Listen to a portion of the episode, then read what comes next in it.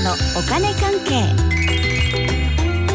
この時間はお金についていろいろな話題を教えていただきますファイナンシャルプランナーで社会保険労務士の川辺紀子さんですよろしくお願いしますはい、よろしくお願いします。先週は物価についてのお話でしたが今日はどんなお話ですかはい、6月にね、うんなっちゃいました。なっちゃったうあん、6月といえば、住民税です。ちっちゃい声で言った住民税。 住民税そうですねうん。個人がね、所得の中から納める税金といえば、ん所得税と住民税ですからねそ。うですね、うん、住民としてお世話になっているので、うん気持ちよくありがたく納めますかね。うんうん、いやでも払うものはやっぱりそういうふうに払えるような大人でありたいとあーまなあ、るほ本ど当に思ねいますけどね。うんはうんうんうん。そうですよ、そうです、お世話になってるのでっていう気持ちですね。持い、ちそうたい。です、はい、うんですね。はい、でまあ住民税はどこに払っているのかと、うんそういうお話からいきましょう。はい、自分が住んでいる都道府県に払うもの、うんそれと住んでいる市町村に払うものっていうのがねありますね。はい、だから私と松尾さんは北海道税と札幌市税ということになりますね。うん、まとめて住民税って言いますね、うん、うん、さてここで突然ですがリスナーの皆様に問題です、はい、リスナーの皆様に問題。うん、4月に引っ越した人はこの6月から納める住民税って一体どこに納めるでしょうかああ、そうか、そうですよね。4月引っ越しっていうの多いですからね、きっとね。うん6月に引っ越しの人だっていますからうね。んですよあねじゃあこれね答えいきますね、はい、これは全員一律で1月1日に住んでいたところに払いますうでこれはねいつもね言ってるやつでね、ん、うん、税金の締め日って大晦日じゃないですか。はい、で大晦日のカウントダウンで締めくくったところでどこに住んでいるかっていうことですよ。そうか、そうか。うん大晦日が税金の締め日だから。うんうんその去年住んでたところに払うよってことですね。そうですね。去年のカウントダウン住んでたってことは1日いるでしょ。うん。そそこうそうですにね。うんそうってですいうね。感じでね。越してますからね、そうそそうこでね。で同じようにその去年の大晦日までの1年間の所得、うん、去年の1年間の所得に対してうん税金も計算されます。そうですね。うん、だから去年かなり働いたよって人がうん。今年無職だったとしてもうんいっぱい払うっていうことになりますねそ。ういうことになりますね、うんそんな去年稼いだ分っていうのを1月1日に住んでいた都道府県とうん市区町村に支払うってことですね。そうですね、その通りですね。はいで、あの我々みたいに自営業者は納付書が送られてくるのでね。そうですね。うん、1年分まとめて払ってもいいしうん。 4回に分けて払ってもいいっていう仕組みですね、うんうん。では皆様ここで問題おっ です、と今日問題がうん、多い。はい。この納付書で払うっていう方式、うん方法を漢字4文字で何と言うでしょうか、えこれ松尾さんはわかるでしょだって松尾さんと6月を過ごすのははい。 9回目ですよ私あら、うんそうですか。そうですよそんなになりますそか。のうちね9回のうち4回か5回は行ってると思いますけどね あ、そうですうか。んえー、納付書で払う方法をうん漢字四文う字。わ、んえ松尾さんこれ本当にわかんないのかんな答え言います答え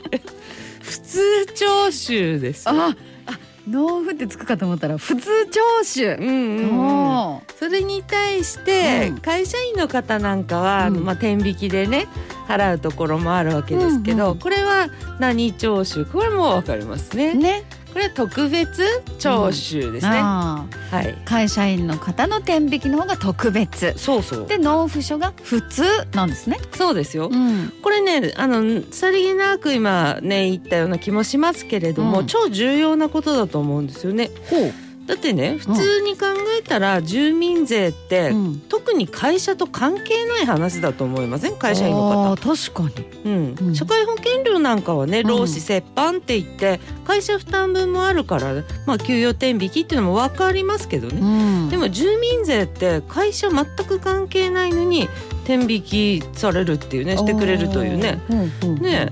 あでもあの法律上解消転引きしなくてもいいんですけれどうんもしてくれるところは多いですね。ええうんまあでもそっちの方がこう親切で便利で良くないですか。まあね確かに親切で便利ですよね。まあ、でもねだからいくら払っているのかなんか認識してないなみたいな人増えそうじゃないですうああそうかも。ーんだからこれがねなんかこう納税意識とうか、ん金銭感覚の欠如って言ったら厳しすぎるような気もしますけどその金銭感覚のなんていうのおめでたい感にねうんうん。つながるんじゃないかと思うんですよ ね。金銭感覚のおめでたい感。うんうん、まあ確かにね天引きじゃなくて納付書が来たらうんそれこそもう私も毎年思いますけどね、うんなんかあ去年あんま稼がなかったなとかね、うんお頑張ったなとかねうんわかりますからね、そうそうやっぱね見ますよね見金ま額すの違いとかねうんそうそう感じますもんね、うんそうなんですよだからこのね何でもかんでも天引きシステムっていうのもねちょっとどうかなと思う部分もありますうん、ね。うんうんというわけで、うんあの道内会社う員のん住民税ってどんなものなのかね、お認識してない方も多いのでざっくり計算してきました。うんわありがとうございます、うんうんこの計算をねはい配偶者控除とか、あの扶養控除とかねそういう家族とかの分は計算に入れてないので、まあ、単身者の方の割と一番高いタイプの計算でやってきました。はい、うんじゃあ扶養の範囲の配偶者とかお子さんがいらっしゃる人はうんもっと安くなるよってことですそねうそうそうですね、うんはいあと生命保険料とかイデコとかふるさと納税とかも入れてないのでやっぱうんマックス的なやつね、ああなるほどですよねはいあとね夕張市は少し高いとかあるんですけど、まうんまあちょっとね、うん、一般的なやつというか、まあ一番多いパターンのなるほど計算をねしてきました。まあ大体うん、その単身者の一番高いってのはこのぐらいってことですねそうですねはい、はい、じゃあ年収別でお願いします年収200万からいきますよ。うん年収200万だと住民税がね6万3000円ちょっとうん年収300万だったら12万円弱おう年収400万円だったら18万弱うん年収500万で25万5千円う弱ん年収600万で31万う円んもうちょい年収700万だと38万円ぐらいラスト年収800う万ん46万円弱の住民税と。あーうんじゃあもう年収800万だとこれもう50万円近いじゃないですか、ねそうですねう年収200万だと年収の3%ちょいですけど、年収800万だと6%近い5.7%ぐらいなんですよね。そっかそうだから稼いでる人っていうのは金額だけじゃなくて率、うんこれも結構払っているんだなとっていうことになるわけですね、うんじゃあもうありがとうございますってことでいいんですよねまあね率がね違いますもんね,ねは、いっぱい払ってくれてるってことですよねそうそうそう、んだから年収高い人この野郎じゃなくって、 まあ、うん重要 なね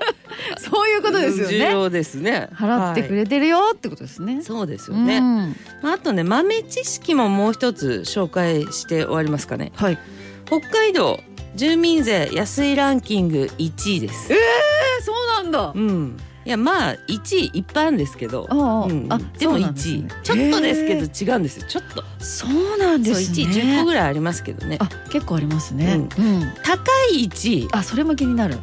宮城県ほのみですよあ、そうなんですねこそうこは宮城県のみそう高いうん、東北結構高めですあねそうなんです、うね、ん宮城はね宮城環境税っていうのがね